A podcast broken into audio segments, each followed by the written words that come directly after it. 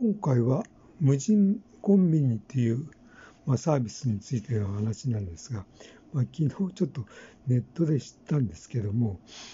あの冷蔵庫ぐらいの大きさの、まあ、透明なケースの中に、まあ、ジュースとかですね、なんか食べ物がなんか入ってて、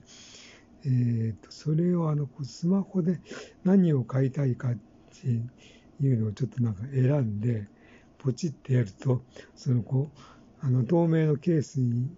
あのの、えー、とロックが外れて、えー、まあ、注文したものを、まあ、取り出し、まあ、取り出せて、まあ、またあの扉を閉めると、まあ、ロックがかかるっていうようななんか、えー、サービスをちょっと知ったんですが、まあ、これって、えー、例えばそのこう商品の補給とか、えー、なんかでもなんか手間かかりそうなんで、ビジネスとしてなんか成り立つのかななんて思ったんですが、